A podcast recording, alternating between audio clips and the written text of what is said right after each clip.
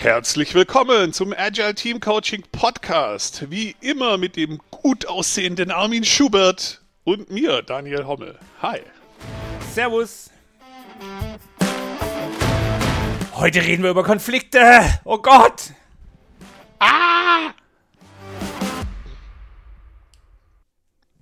Hello. Hello again. Du, ich möchte dich heute noch sehen, dort wo alles begann. Das ist noch aus meiner, ich muss mit meinen Eltern Hitparade gucken Zeit. So tief ist dieses Wissen in meinem Gehirn, oh mein Gott. Und schon sind wir bei einem psychischen Konflikt, wobei wir eher über Konflikte im Team reden heute. ah, super. Also, äh, wir haben ganz viel über Konflikte geredet in unserer täglichen Arbeit und haben gesagt, hey, da wollen wir mal reinschauen. Wenn ihr also Bock habt auf nicht Konflikte so auf Soft- und Esoterik-Level, sondern so, was sagt denn die Systemtheorie dazu? Was haben wir für Tipps? Und wie geht man als Führungskraft möglicherweise, als Moderator, als führender Moderator, als jemand, der einen Arsch in der Hose hat mit Konflikten um, dann ist das vielleicht eine Folge, die euch spannend vorkommt. Ähm, mhm. Ich würde sagen, die nächste Stunde. Ich glaube, wir schaffen es nicht in 40. Ich glaube, die nächste Stunde. Äh, wir müssen mal die Uhr einfach entsorgen. Das ist doch eigentlich auch egal. Das Problem ist, dass bei meiner Aufnahmesoftware die Tonspur in Sekunden getaktet ist. Das heißt, damit ich ungefähr weiß, weißt du? Also, ich kann ja. dir sagen, wir sind eine Minute 50 in der Aufnahme. 52. Ich merke, wir haben einen 54. Zeitkonflikt. Da müssen wir jetzt schnell was dagegen tun und vor allem haben wir auch einen Agenda-Konflikt, weil wir haben eigentlich jetzt langsam echt den Punkt, hier über Highlights und so zu reden. Ähm, ja, dann mach doch mal, Alter. Ja, ich glaube, mein persönliches Neuigkeiten- und Highlight-Thema ist, dass ich nicht mehr bei Emedare arbeite. Seit gestern Abend Arbeitsvertrag Ende wirst du ja mitbekommen haben, denke ich. oh, ich welche denk, Überraschung! Für dich ist es wahrscheinlich keine Neuigkeit mehr, aber ich glaube, ich habe es äh. echt noch wenig Leuten erzählt. Ich habe auch noch nichts auf LinkedIn gepostet. Also die Zuhörenden hier im Podcast sind jetzt quasi ganz vorne dran.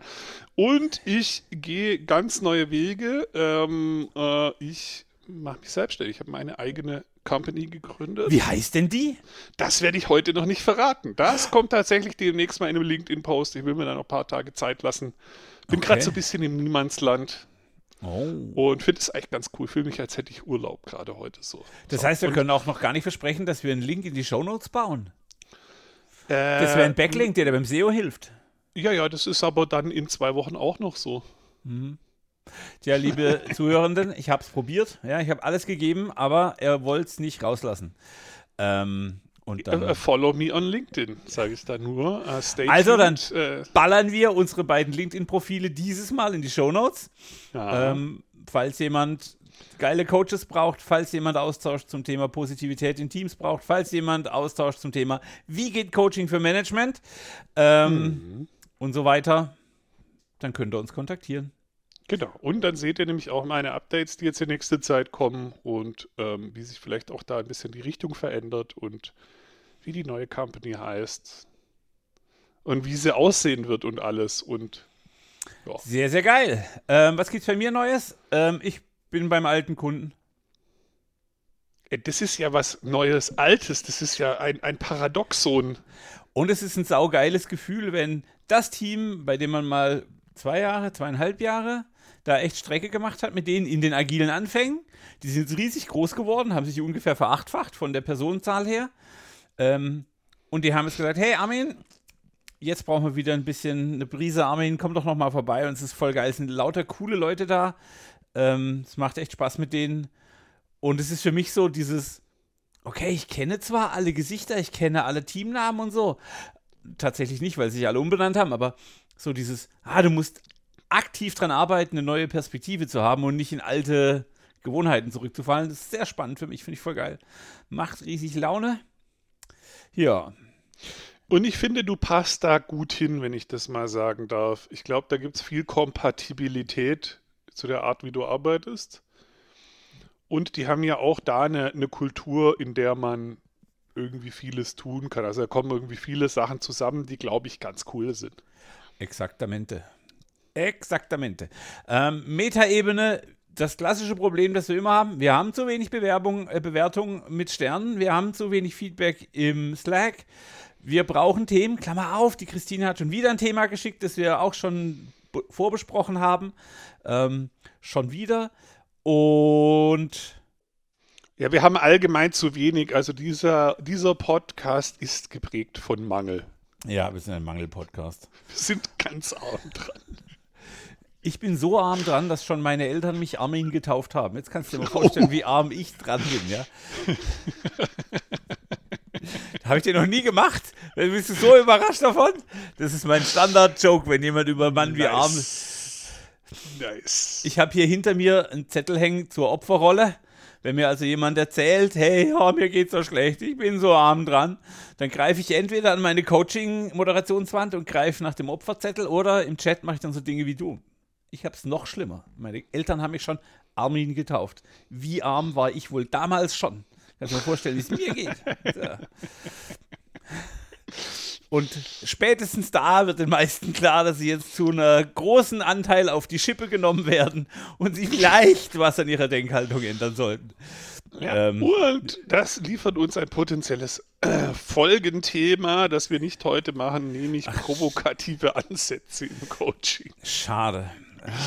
Ich, Aber ich, vielleicht ich notiere ist es ja das. doch irgendwie ein, ähm, ein Konfliktwerkzeug, einfach mal äh, sich über den anderen lustig zu machen. Äh, könnte man jetzt mal so als These in den Raum stellen, vielleicht kommt es später nochmal vor. Habe ich gerade vor kurzem ein Buch zugelesen. Äh, es war zwar kein gutes Buch, aber gelesen habe ich es trotzdem. Ähm, ja, ist halt so. Ähm, Nicht schlecht. Ähm, also ich habe äh, auch Bücher gelesen, dieses Jahr schon dreieinhalb und die waren gut, die waren erstaunlich gut. Ja, vielleicht ich solltest du mal andere Bücher lesen. Minus eins auf dem Pile of Shame und es waren drei, vier spannende Gedanken drin zum Thema provokative Ansätze im Coaching. Äh, bisher habe ich alles nur aus dem Bauch gemacht, jetzt weiß ich, dass es eine Wissenschaft dahinter gibt. Hat mich jetzt nicht Wird zumindest behauptet. Exakt. Das ist ja immer der andere Teil. So, uh, let's get back to the topic. Konflikte. Ähm, ja, wir kommen ja aus einer Zeit, in der der Scrum Master und der Agile Coach oft als Wohlfühlkapitän, als Teamsekretär, als mhm. Terminorganisator, als gute Laune Chief äh, betrachtet werden. Harmonie Enforcer. Harmonie Enforcer. Oh, Happiness Master. I like. Und ähm, also, wer es noch nicht weiß, ich habe ein Buch über Positivität geschrieben. Ähm, wer es jetzt gerade zum ersten Mal hört, alle anderen müssen das wissen. Und ich weiß, dass Positivität einen Platz im Team braucht, aber das ist nicht alles. Wir müssen die Konflikte führen und wir wollen jetzt heute mal ein bisschen aufarbeiten, warum ist es so, was gewinnen wir dadurch, wie gehen gute Konflikte, wie sind Konflikte vermeidbar oder nein, wieso sind gute Konflikte unvermeidbar und mhm. ähm, wo holen wir eigentlich die Kraft für einen Konflikt her? Okay? Ja, also ich bin, ich bin interessiert. Mich hast, mir hast du es gut verkauft. Spätestens jetzt. Und du kennst ja schon den Plot, von dem her, hey, krass. Wir haben einiges vorbereitet und wir haben festgestellt, wow, da ist einiges drin. Deshalb äh, seht uns nach, wenn es heute eine längere Folge wird. Wir freuen uns auf Fragen und Feedback. Wenn ihr sagt, hey, die Folge ist zu lang, dann können wir da justieren. Wenn ihr sagt, hey, der Anfangsteil mit der Metainformation ist Bullshit, lasst es weg. Auch das würde uns interessieren. Helft uns, euren Podcast so zu bauen. Wir machen das nicht für uns, also wir tun auch, wir haben auch schon Spaß dabei, aber ähm, hauptsächlich tun wir es für die Zuhörerschaft. Äh, formt den Podcast mit, indem ihr uns Slack-Nachrichten, Mails und Gedöns schickt. Okay? Mhm. Genau. Die Originalfrage, die wir bekommen haben, war ja irgendwie so, wie viel Reibung ist gut? Also Reibung versus Kuscheln, was ist der richtige Modus oder irgendwie, wie war die Frage? Ich habe keine Ahnung, das hätte man. Aber irgendwie so war sie und dann sind wir, ja, Moment mal, was sind eigentlich Konflikte und haben uns da ganz viele so Meta-Fragen gestellt und da tiefer reingebohrt und sind dann dahin gekommen, dass es ja eigentlich im Kern um Konflikte geht, was Konflikte überhaupt sind, warum hat man die, braucht man die oder können die weg und so weiter. Und das tanzen wir jetzt einmal durch. Saugeil. Also, wir bewegen uns als Agile Coaches normalerweise in einem, in einem komplexen System. Und das hat Einfluss auf die Konflikte, weil in einem nicht komplexen System ist allen Beteiligten oder sollte den Beteiligten klar sein, was die Ursachen und Wirkungsketten sind. In einem komplexen System gibt es die nicht mehr. Oder sie sind so selbst so komplex, also diese Ketten, dass sie kein Mensch mehr verstehen und irgendwie prognostizieren kann. Wenn ich aber weiß, äh, keine Ahnung, Hand auf die heiße Herdplatte legen ist eine schlechte Idee, weil ich vorher sagen kann, die Ursache-Wirkungskette ist klar, dann ist es nicht im tatsächlichen Sinne ein Konflikt. Das ist einfach nur Unwissen oder nicht sauber geteilten Informationsstand oder Teenager, Pubertät, Dinge, die da einfach so schmerzhaft zuschlagen. Das heißt, in simplen Systemen ist es meist eine Frage von Informationsniveau. In komplexen Systemen ist es nicht mehr so einfach. Genau komplexe Systeme zeichnen sich halt vor allem dadurch aus, dass man oft erst hinterher sagen kann, warum etwas so ist, wie es ist, also eine retrospektive Kausalität nur hat, die man nicht mehr vorhersagen kann und dass halt auch sowas wie eine Root Cause Analyse in einem komplexen System eigentlich ein, eine blöde Anfrage ist, weil die immer mehrdeutig sind. Also es gibt per Definition in einem komplexen System eigentlich nicht mehr eine Root Cause oder so ein Handlungsstrang, der alles definiert. Es ist alles so lineares Denken, was in der Schule in uns reingeprügelt wurde. In einem komplexen System gibt es aber diese Linearität und so eigentlich nicht mehr. Und das bedeutet schon allein, dass irgendwie immer eine gewisse Unsicherheit und Mehrdeutigkeit einfach da ist. Was er damit normal, in, in, normalem Deutsch sagen will, ist, dadurch, dass die Ursache-Wirkungskette nicht mehr klar ist, kann ich die auch nicht in die andere Richtung zurückverfolgen und die Ursache finden. Das heißt, wenn ich nicht mal verstehe, wie der Prozess in die Zukunft funktioniert, wie soll ich dann von der Zukunft aus die Ursache finden? Je komplexer mein System ist, umso größer wird das Variationsfeld meiner möglichen Zukünfte. Also mhm. ich weiß nicht genau, was passiert. Wenn ich einen Stein loslasse und er fällt mir auf den Fußzeh, kann ich relativ klar sagen, was passiert. Wenn ich aber vielleicht in einem Strömungskanal stehe, da bläst ein ordentlicher Wind, jetzt bin ich plötzlich schon nicht mehr in der Lage, die Aussage, wo der Stein landet, so genau zu treffen. Und wenn ich jetzt ja. noch irgendwas anderes auf den Stein wirken habe, keine Ahnung, Magnetismus, ein Magnetfeld, Jetzt wird es richtig abgefahren. Und ihr versteht, was ich damit sagen will. Ich kann am Ende, wenn mein Stein irgendwo landet, nur noch statistisch ermitteln, okay, von 10.000 Mal Stein fallen lassen, sind 5.000 dahin, 2.000 dahin und 1.000 dahin, bla bla bla. Es ist wahrscheinlich, dass auch die nächsten 10.000 eine ähnliche Verteilung haben werden.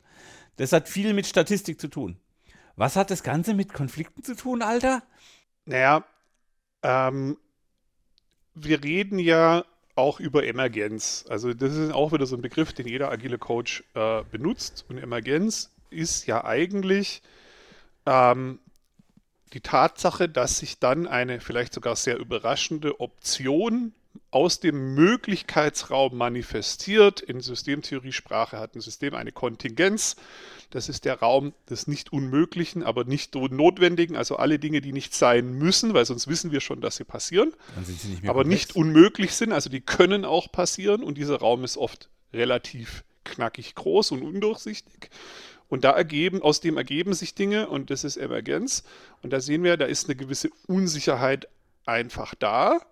Und ähm, wenn das Systemtheoretisch ist es einfach so, dass die Tatsache, dass wir ein autopoietisches System haben, also dass Autopoiese stattfindet, also man könnte das übersetzen, ein lebendes System, ein komplexes System, bedeutet einfach schon, dass Unsicherheit da ist. Ohne Unsicherheit kein lebendes System, keine Emergenz. So, also wir haben einfach de facto Unsicherheit, ohne die geht es nicht.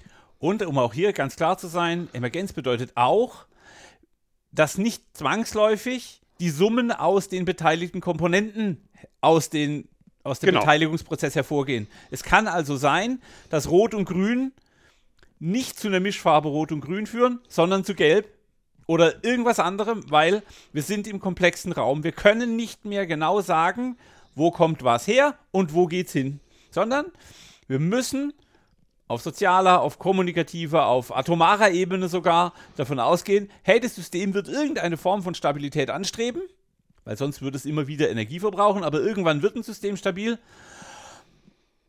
Und dann haben wir eine mhm. Position, die wahrscheinlich ist. Die ist aber genau. nicht vorhersagbar. Das, das muss ich nochmal deutlich machen. Würden wir versuchen, Unsicherheit abzudrehen mit Gewalt, würde das System sterben. Also ein komplexes System lebt auch von der Unsicherheit und im Prinzip versuchen wir mit agilen Methoden das eigentlich so ein bisschen zu gamen und quasi neue coole Sachen, die wir auch nicht vorher hätten planen können, zu provozieren. Aber eigentlich spielen wir mit der Unsicherheit. So. Und jetzt sind wir in, jetzt sind wir in einer Welt, wo wir für unsere Chefs, für unsere Firma, für unser Produkt irgendeine Variante der Zukunft so gut wie möglich eingrenzen, vorhersagen oder beeinflussen sollen. Wir können es aber faktisch nicht.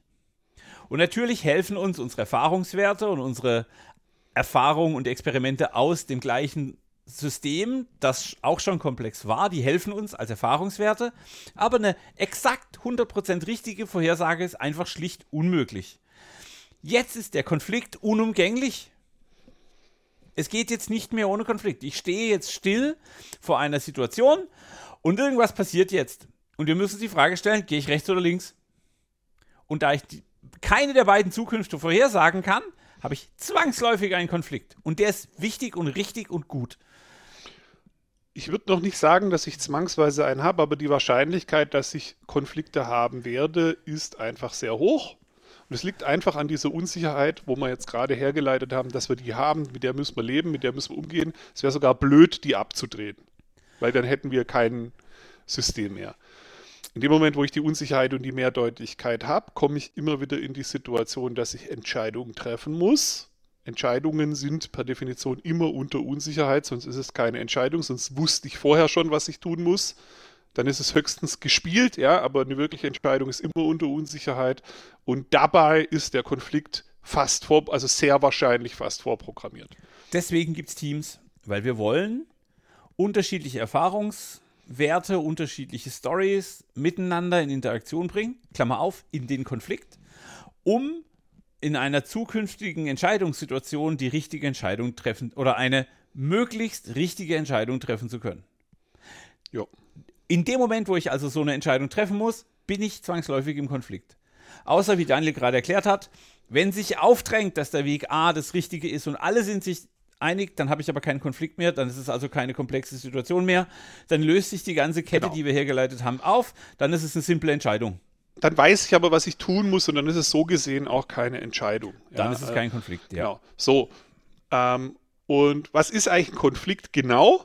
Ein Konflikt ist, wir haben so eine mehrdeutige Situation, da ist Unsicherheit, wir müssen entscheiden und jetzt treffen verschiedene Meinungen, Optionen, irgendwas aufeinander. Wir wissen alle, Konflikteisberg gibt da unterschiedliche Ebenen, Sachebene und so weiter.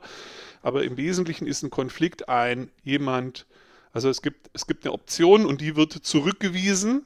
Ja, also Armin sagt, lass uns links lang gehen. Ich sage, nein, ich bin anderer Meinung und Armin weist wiederum meine Zurückweisung seiner Option zurück. Also akzeptiert nicht, dass ich da nicht mitgehe. Und jetzt ist es quasi, ähm, habe ich aus Buch von Fritz B. Simon, Einführung in die Systemtheorie des Konflikts. Jetzt sind wir in so einem Zustand der Unentschiedenheit, wo es so hin und her oszilliert. Es, es, es, es, prellt, es prallt ja, quasi zwischen diesen beiden genau. Positionen hin und her.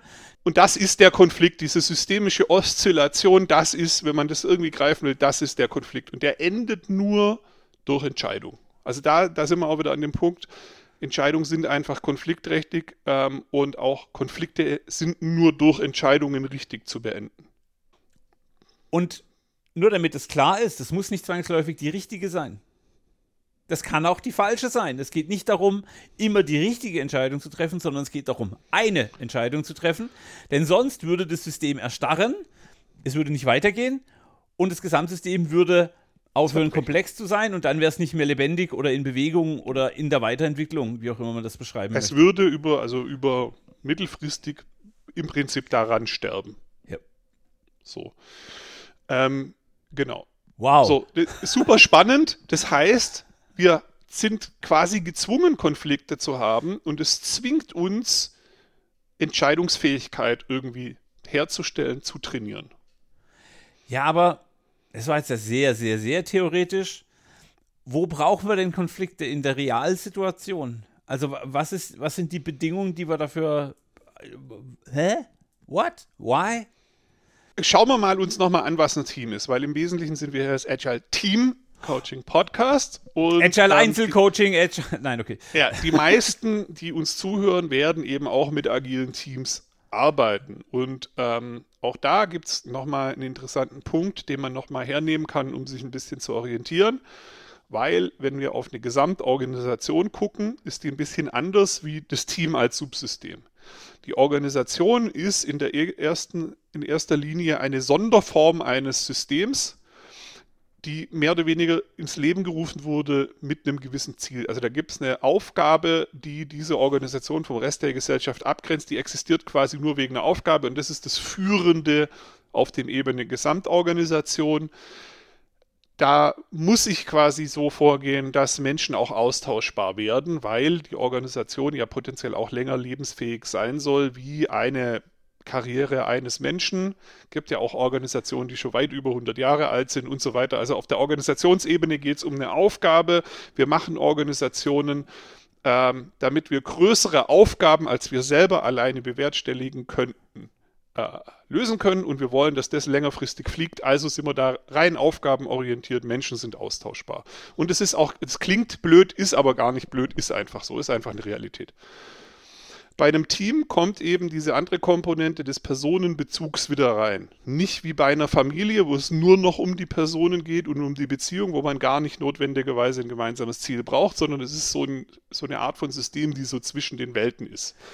Ein Team wird auch mit einer Aufgabe gegründet, aber profitiert von einem starken, von einem starken Personenbezug und dadurch haben wir quasi wie so eine Zelle geschaffen, die eben auch mit ein bisschen mehr Unklarheit in der Aufgabe umgehen kann. Also Teams bauen wir mit mehr Personenbezug, um ihnen unklarere Sachen hinwerfen zu können und die können sie wegkonsumieren, weil sie auf der Personenebene mehr Zusammenhalt haben und sich da zusammenraufen können. Das heißt, wenn ich dich richtig verstanden habe, haben wir ein soziales System, dessen Zusammenhalt, Kohäsion, gemeinsame Erfahrung, dessen Wertesystem, dessen Interaktionsmuster helfen uns drüben auf der Sachebene Entscheidungen, Konflikte, äh, Herausforderungen zu meistern, ähm, die uns in der Sache vorantreiben.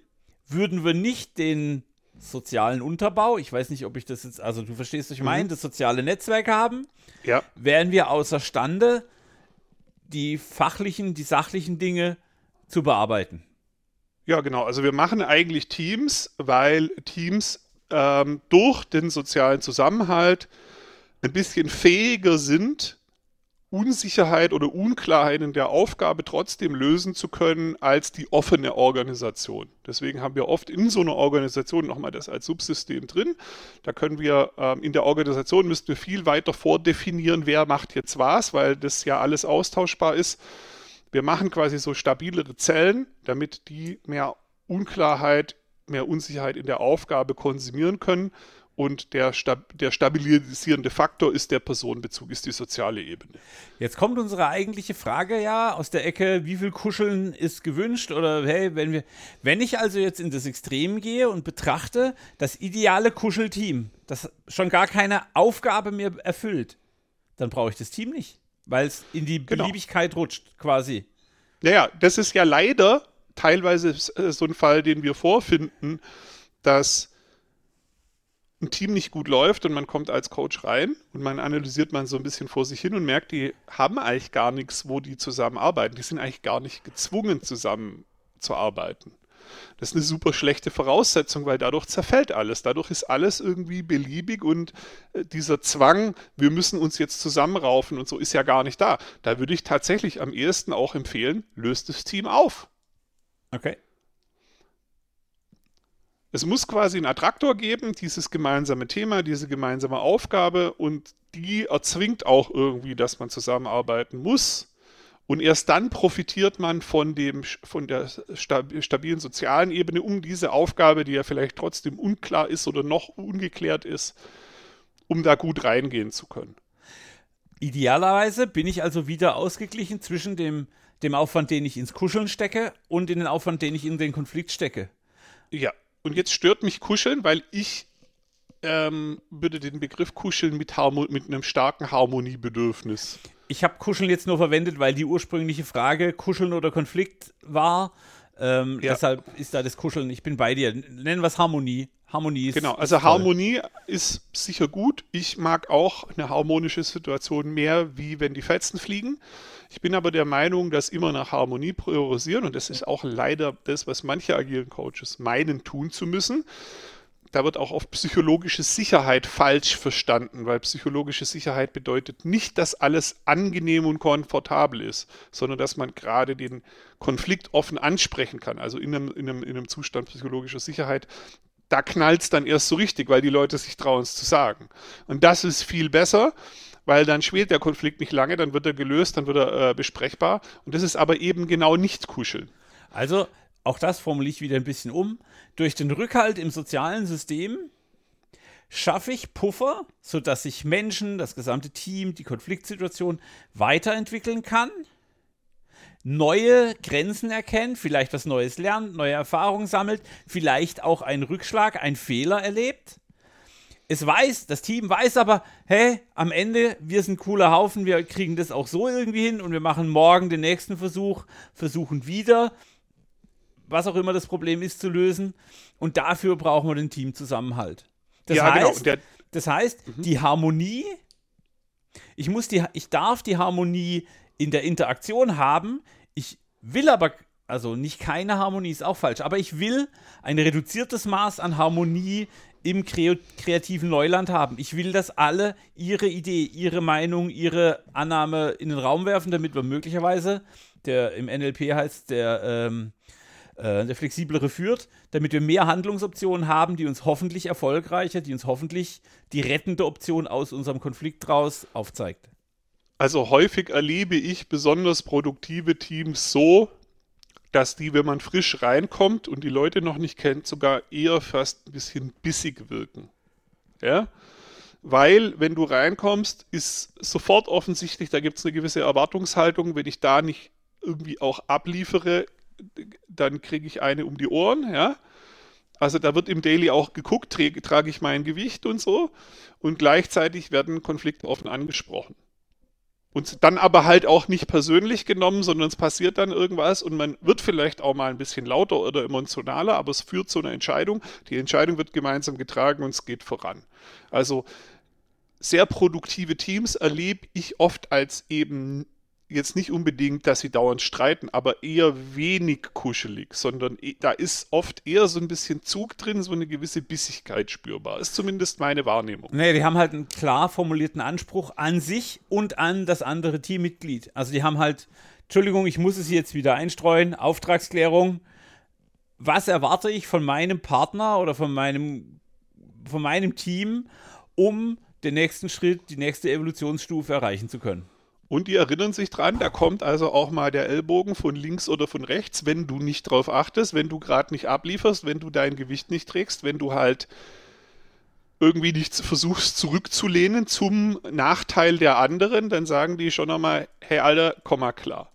Also ähm, ein Begriff, der mir da gut gefällt, auch wenn es neumodisches Denglisch ist, äh, Realness, also so eine gewisse Realness, so eine gewisse, weißt du, was wäre Deutsch gut, ähm, so eine gewisse ah, ich weiß nicht, ist für mich nicht das Gleiche, so eine gewisse Echtheit, so, äh, also einfach äh, so eine Mischung aus ehrlich und verbindlich und. Okay. Okay, für mich beschreibt es, ich, ich hätte jetzt Verbindlichkeit genommen, weil ich sage zu dir, hey, um das nächste Problem zu lösen, brauche ich von dir deine Expertise, dein, deine Arbeitszeit, mhm. deine Energie, was auch immer. Ich kann mich darauf verlassen, du lieferst die. An welchem Tag auch immer, dein Kater ist gestorben, du bist schlecht drauf. Und ich kann sagen, hey, wir hatten doch einen Deal, dass du bla bla bla. Das ist für mich Verbindlichkeit. Wenn ich mich darauf verlassen kann, dass jeder sein, du hast gesagt, sein Gewicht trägt, dass jeder seinen Beitrag leistet, in welcher Farbe auch immer der dann platziert sein muss. Also so eine klare ja. Auftragsklärung, Anspruchshaltung, Verbindlichkeit, genau. Realness. Okay.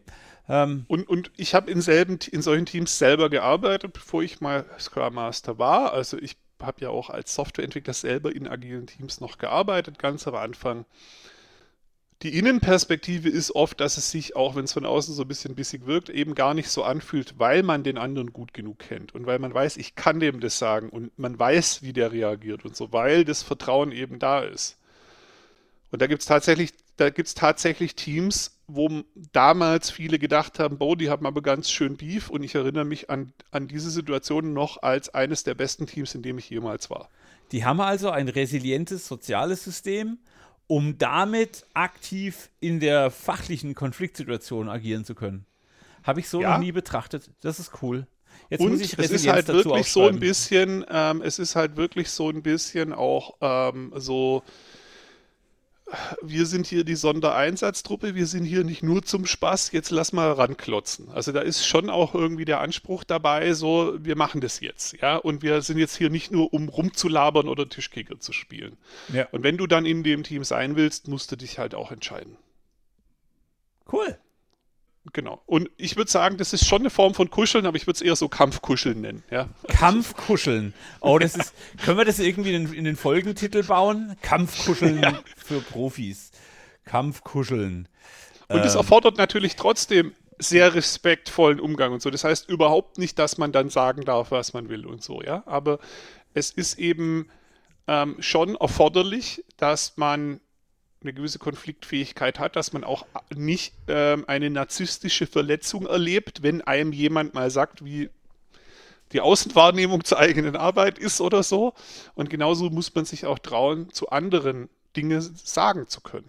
Ja, du hast gerade gesagt, man darf nicht sagen, was man will. Dem widerspreche ich, weil dadurch, dass du eine klare Anspruchshaltung formulierst, dass du ein klares Regelwerk, dass du Rückhalt im Team findest, steuert das Team selbst, was man sagen will. Weil, wenn ich in einem sozialen System bin, das mir Rückhalt bietet, das mich weiterbringt, das mich auch fordert und fördert, ähm, dann will ich nicht bestimmte Dinge sagen, die gegen diesen Kodex verstoßen würden. Also ist für mich so ein bisschen so äh, A-Team-Zeug. Also so ein, hey, wir sind eingeschworen ja. auf unser Problem. Wir sind die Besten in diesem Ding. Es können viele tun, aber wir waren es besser als alle anderen.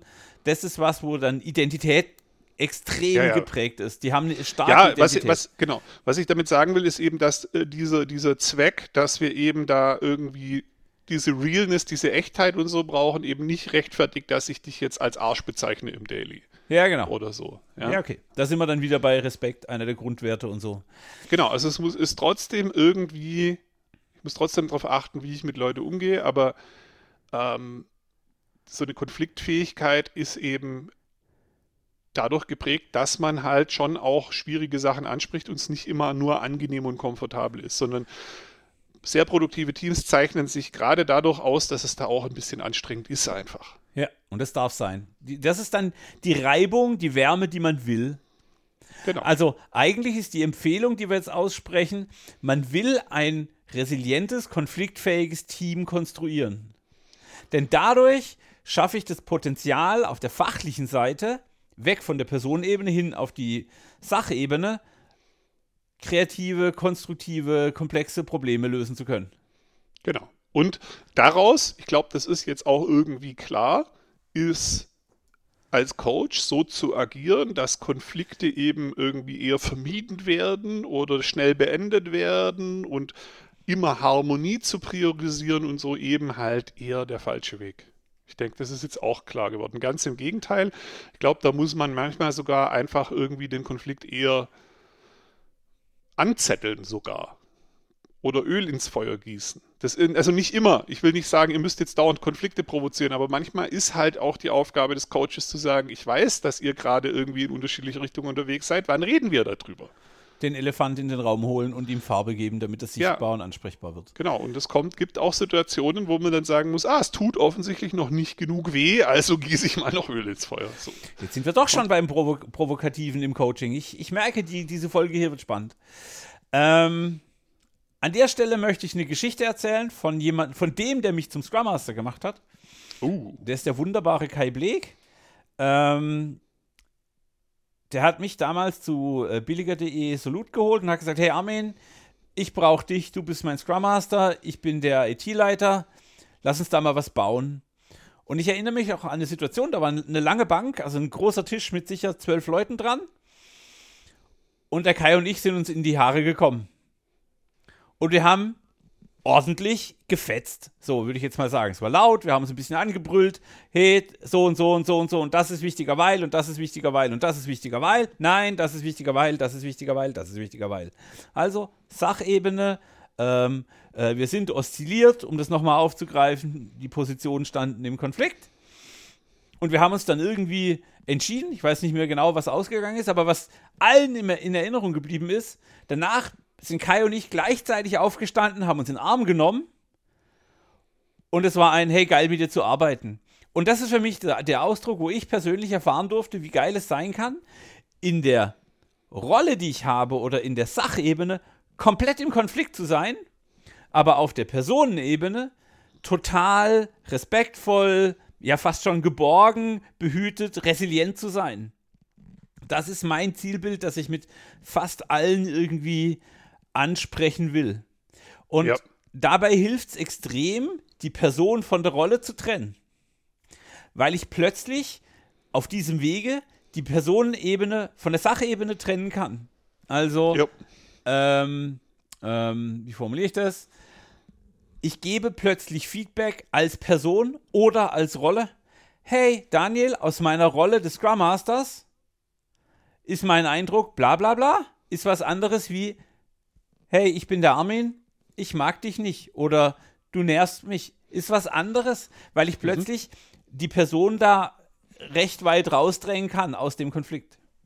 Ähm, und, ich weiß nicht, ob dir das gerade auch in den Sinn kam, aber wir hatten mal vor einiger Zeit eine Folge gemacht, ähm, wo es auch anschließend im Slack teilweise Diskussionen gab, ist das wirklich so, über das Thema, dass Teamentwicklung eigentlich persönliche Entwicklung erfordert oder bedingt, ja.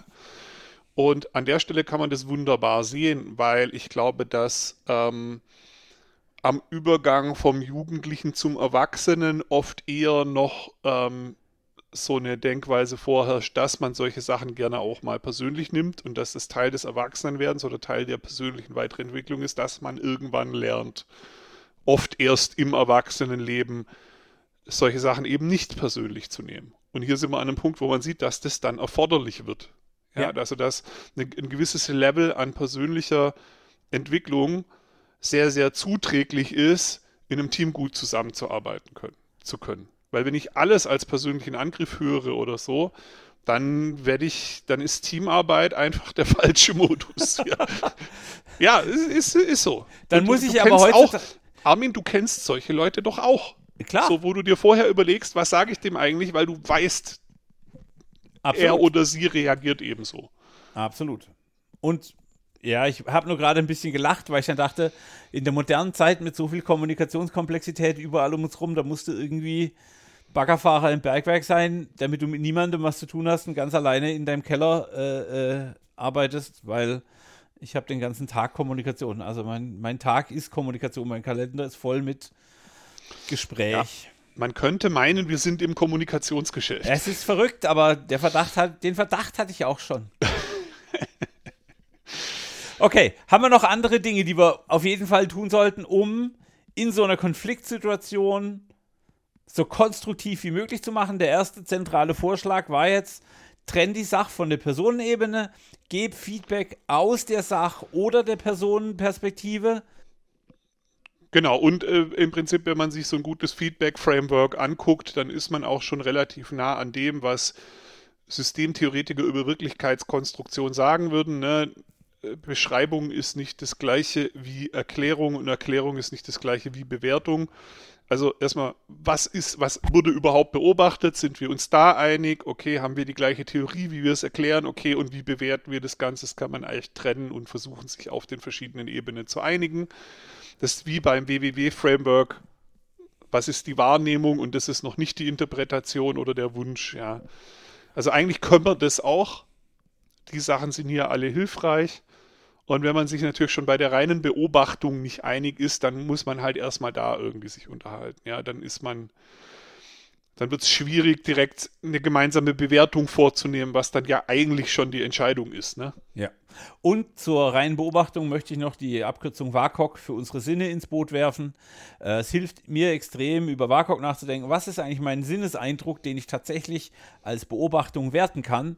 Denn dann bin ich zwangsläufig interpretationsfrei. Genau. Pünktlich, unpünktlich ist keine Beobachtung. Pünktlich, unpünktlich ist die erste Interpretation. Ähm, was ich wahrgenommen habe, ist das Betreten des genau. Raums zu einer bestimmten Uhrzeit. Genau. Ansonsten haben wir eigentlich auch schon gesagt, aber was kann man noch machen, irgendwie, um da gut reinzukommen? Natürlich irgendwie immer erstmal auch zu gucken. Und, und das ist ja auch beim Konflikteisberg so, erstmal zu gucken, was ist eigentlich quasi überhalb der Wasserebene auf der Sachebene. Ne? Und beim Team ist immer erstmal die Frage, sind wir über, uns überhaupt einig, was unsere Aufgabe ist? Ja. ja. Solange wir uns da nicht einig sind, brauchen wir über Zusammenarbeit auch nicht so viel reden. Das heißt, da kann man immer einsteigen über, okay Leute, was ist denn eigentlich unsere Aufgabe? Was, was ist denn das Problem, was wir gerade versuchen zu lösen?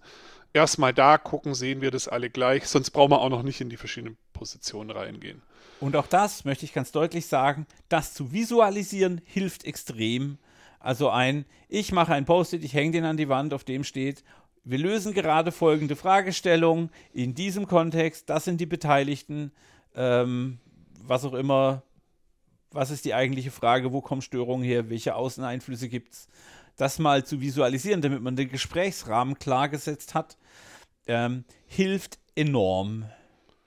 Genau. Und dann hat man jetzt gerade kurz vor los, kurz bevor es losgelegt ist, ähm, kurz bevor es losgelegt ist, kurz bevor wir die Aufnahme gestartet haben. Hallo Deutsch, ich übersetze jetzt Deutsch, Hirn, Hirn, Deutsch. Okay. Ähm, die, wir hatten noch den Punkt, dass ähm, was ja oft auch so eine Rolle spielt, Team kann sich irgendwie gerade nicht einigen, also holen wir die Führungskraft mit rein. das ist auch so eine Tendenz, die oh, ich bei mir auch manchmal beobachte. Aber eigentlich ist die doof, da haben wir gerade noch eine spannende Diskussion zu aufgemacht, auch mit einer Buchreferenz und so. Ähm, und zwar ist die Tatsache ja die, dass in einem Team eine gewisse Symmetrie da ist. Also da hat jeder gleich viel Recht und darf gleich viel Meinung haben und man muss sich eben einigen. Da gibt es den Tiebreaker sozusagen nicht. Ja. Und in dem Moment, wo wir die Führungskraft herholen, ist es eigentlich keine gemeinsame Entscheidung mehr, weil dann ist diese Asymmetrie da, dann machen wir es über Hierarchie. Das ist eigentlich mehr eine Eskalation. Natürlich ist Entscheiden über Eskalation ein Weg, aber dann das ist keine, das Team. Also das ist, ist eigentlich kein gelöster mehr. Konflikt. Das ist eigentlich nicht die Entscheidung, die es braucht, um den Konflikt zu lösen und vor allem keine längerfristige Lösung. Die Entscheidung wird wahrscheinlich nicht dauerhaft tragfähig sein. Jada, jada, jada. Das heißt, der bessere Weg ist eigentlich tatsächlich mit einem Teamsupervisor, Teamcoach irgendwie, der quasi unter einer gegebenen Situation, wo die Symmetrie der unterschiedlichen Parteien beibehalten wird, in einem vertrauensvollen Raum, in einem sicheren Raum, den Konflikt besprechbar macht und eben die gemeinsam irgendwie in den Schraubstock einspannt, wo sie das jetzt auch mal irgendwie angehen müssen. Da darf schon ein bisschen Zug drin sein, aber quasi eher eine Lösung, wo man sich untereinander einigen muss. Auch wenn es dabei mal wieder unangenehm wird, ja, aber ähm, wenn das Team ohne Eskalation an die Führungskraft eine Entscheidung herbeiführt, wird es längerfristig besser sein für das Team und für die, für die Dauerhaftigkeit der Entscheidung. Nur um das ganz deutlich nochmal zu erklären, dass wir als Team eine Aufgabe haben, ist ja eigentlich eine Delegation man hat uns den Auftrag gegeben, hey, löst ihr mal bitte dieses Problem, baut ihr das Frontend oder was auch immer, macht, was notwendig ist, um geiles Frontend zu haben. Uns dann wieder an die Hierarchie zurückzugeben, wenn es Probleme gibt, äh, wäre eine Rückdelegation. Das heißt, wir sagen einfach, oh, wir können es nicht, wir sind doof, mach du es für uns, mach es wieder selber. Ähm, was natürlich totaler Quatsch ist, weil dann sich irgendwann da sind wir dann da, wo wir vorhin schon waren, wenn wir die, die Funktion, unser Ziel aus dem Ziel rausnehmen und wir sind nur noch auf Harmonie, nur noch auf Komfort und Kuscheln aus, dann sollten wir das Team auflösen, weil dann funktionieren wir nicht. Ja, genau. Und es, es hat, hat, halt immer zwei Seiten. Ne? Nach Selbstorganisation wird ja immer dann geschrien, wenn es um Mitspracherecht einfordern geht. Am besten bis unters Dach, am besten bis zur Unternehmensvision, Unternehmensstrategie, alles eigentlich. Und dann muss man aber auch bis unters Dach als Team Entscheidungen treffen können, Konflikte lösen können, Verantwortung übernehmen. Ja. Sonst funktioniert es nicht, sonst ist es einseitig. Und was mir ganz, ganz wichtig ist, ist meine Haltung als Coach.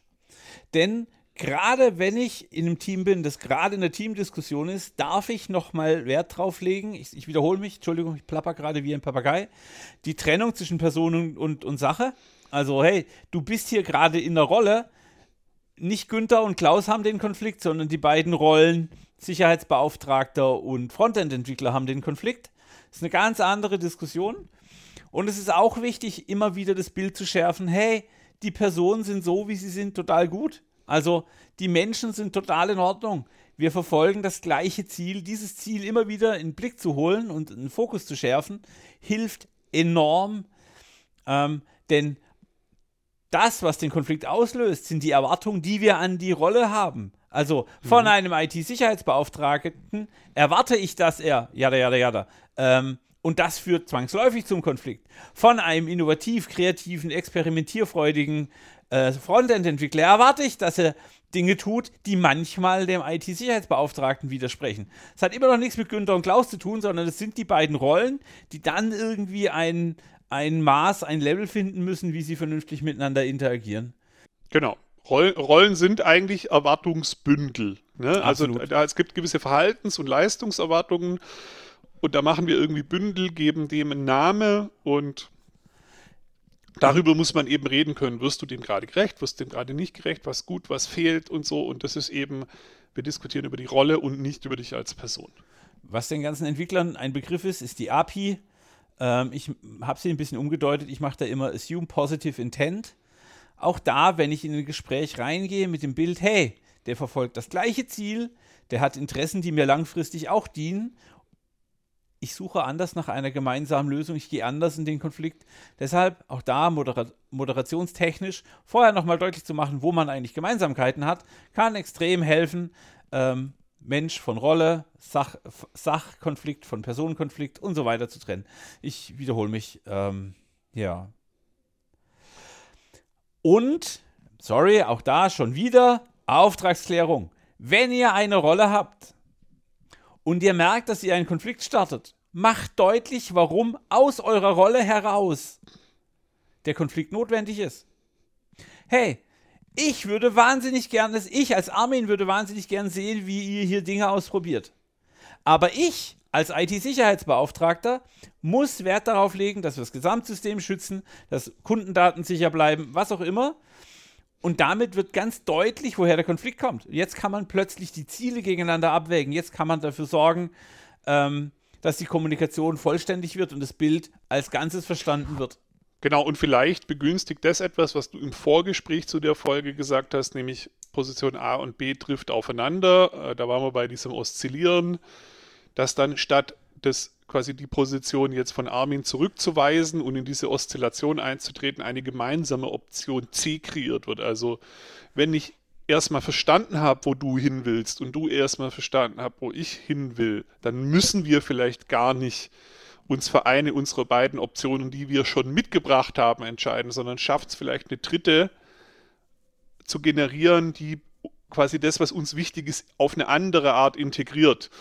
Und dann ist der Konflikt vielleicht sowieso schon vom Tisch, weil es dann gar keine Notwendigkeit für einen Konflikt mehr gibt. Und wenn das richtig gut ist, wird es sogar emergent, will sagen, es hat nichts mehr mit den Ursprungsproblempositionen oder Konfliktpositionen zu tun, sondern es entsteht was ganz Neues, äh, bei einem Kunden, bei dem ich relativ häufig bin, gibt es diese Formulierung, wir müssen das neu denken. Das ist doch Floskel geworden. Aber das ist, was man eigentlich will, ja. Also dieses, okay, wir haben verstanden, vor dieser Entscheidungs-, von diesem Punkt stehen wir, wir müssen über diesen Punkt hinweg.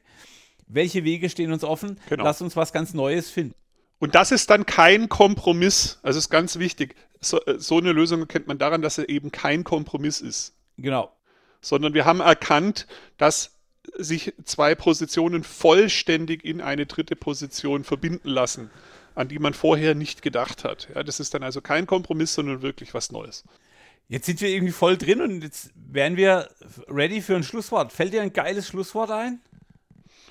Naja, wir müssen aufhören, Konflikte als Probleme zu sehen, sondern äh, Konflikte sind so, Konfliktfähigkeit ist der Motor von Teamarbeit, würde ich einfach mal sagen. Je besser wir darin werden, Konflikte gemeinsam zu durchleben, desto stärker wachsen wir zusammen, desto, äh, desto höher wahrscheinlich unsere Leistungsfähigkeit als Team im Sinne von um, Umgang mit Unsicherheit, pro, gemeinsam Probleme lösen je schwieriger die Probleme sind, desto mehr lebt es davon, dass wir uns einig werden können und uns da voranwursteln können, auch wenn Konflikte entstehen. So. Und ich mache den noch kurz aus der Sicht des Coaches. Je komplexer der Konflikt ist, umso wichtiger ist meine Neutralität auf der Sach- und auf der Personenebene.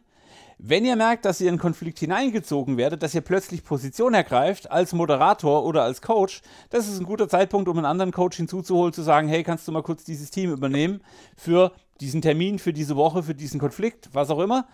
Ähm, oder jemanden dazu zu holen, der da neutral, feedbackmäßig ähm, am Start ist, weil ich dadurch, dass ich selbst in Beziehung mit den Parteien oder dem Problem stehe, die Komplexität noch weiter steigere. Und genau das will ich nicht, weil dadurch verhindere ich die Entscheidungsfähigkeit. Ähm, es ist also dann angeraten, äh, Neutralität ins Boot zu holen und den Moderator und den, der, den, der das Gespräch zum Konflikt führt, ähm, äh, äh, quasi weise zu wählen. Ähm, und dazu brauchen wir Neutralität als Coach. Deshalb sind wir Scrum Master und haben nichts mit der Sache zu tun. Ja. Deshalb müssen wir nicht so Software entwickeln. Deshalb sind ganz oft externe Coaches eine gute Wahl. Ich sage jetzt nicht die bessere, das ist einfach, ist, noch, ist nochmal eine andere Diskussion. Ah, auch das könnte man eine Folge machen. Genau. Äh. Und es ist so auf Teamebene, also wenn wir Team voraussetzen. Wenn wir Organisation voraussetzen und nicht Team, ist es wieder anders, weil dann funktioniert auch Hierarchie und so weiter. Aber andere Folge. Ja, genau. Ich hoffe, ich habe nicht zu viel versprochen. Ich hoffe, ihr habt ein paar Gehirnwindungen warm gemacht zum Thema Konflikt. Ich hoffe, ihr habt ein paar Ideen mitgenommen. Ähm, schreibt uns eure Fragen, schreibt uns eure Kommentare. Daniel at agileteamcoaching.de und Armin at agileteamcoaching.de. Wie immer könnt ihr uns auf Slack kontaktieren. Äh, wie immer könnt ihr Sterne und Bewertungen auf Apple, iTunes, Spotify, Google, you name it, schreiben. Ähm, wir haben euch mal wieder alles zum Thema Konflikt in die Mikrofone geballert und ihr macht jetzt ein Mach was draus. Mach was draus. Ah, und sagt uns vor allem, was wir vergessen haben zu erwähnen. Dann machen wir noch mal eine Folge zu dem Thema. und es geht nur im Slack. Slack. Ciao, ihr Lieben. Danke fürs Zuhören bis hierhin. Auf Wiedersehen. Äh, hören, meine ich. Hören! Hören!